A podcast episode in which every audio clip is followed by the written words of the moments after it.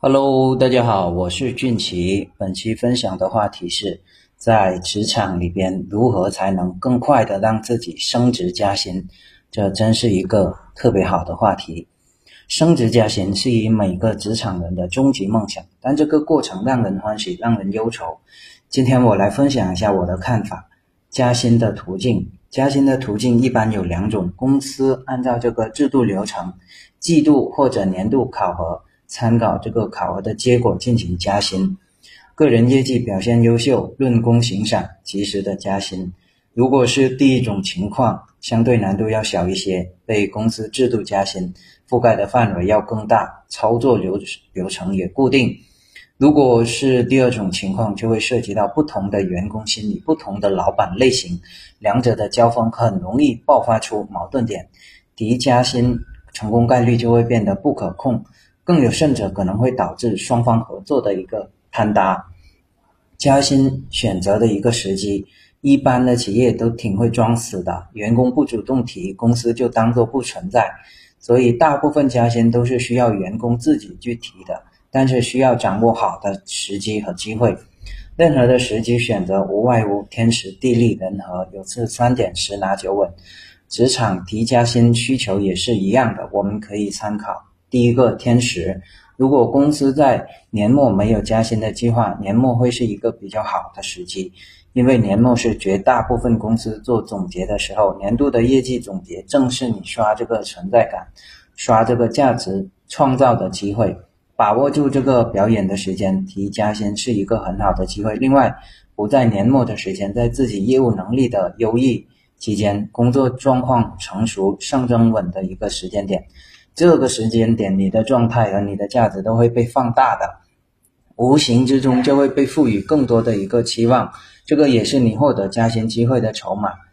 第二大点就是地利，不同的老板性格和问题处理方式都不一样，有的老板大方，有的老板小气，有的老板理性，有的老板感性。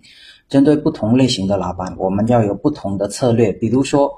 理智冷静型的一个老板，我们就需要用业绩输出、漂亮的数据、个人成果等来打动他。理智型的老板关注点就在于你是否值得这样的价值，有成绩就有价值嘛。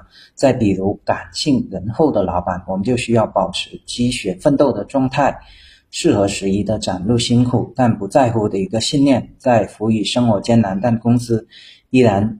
是公司利益为首要利益的动作，在提这个加薪事半功倍。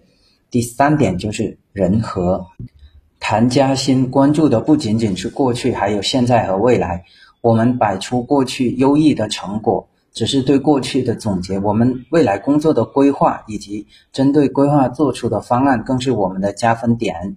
有理有据会让老板折服，再配上外部岗位的薪酬环境及同事们的一个。呃，评价，我相信老板会同意你的加薪。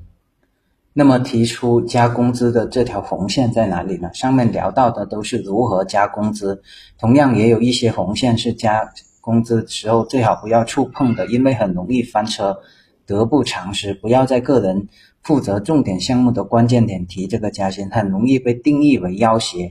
哪怕公司最后给了加薪，但是很可能给你上了黑名单。不要在酒桌上提这个加工资啊！酒桌文化在国内太过于博大精深了。同样的一句话，可醉可清醒，加薪很可能变成场面话。第三个点就是过分的邀功，拿自己对比市场环境，知晓同事薪资后攀比提薪等等都不合适，很容易就会被老板定义为价值观不符合的人，就会被 pass 掉了。上边呢是我分享的一些观点，希望能够帮助到你，并且祝愿你能更快的升职加薪，出任 CEO，迎娶白富美，走上人生巅峰。好了，想要文字版的资料，或者想要获取更多精彩的职场干货文章，或者一些社交经验、话术技巧，可以微信搜索关注我的公众号“说话细节”，里边已经准备好你需要的东西了。感谢大家的收听，我们下一期再见。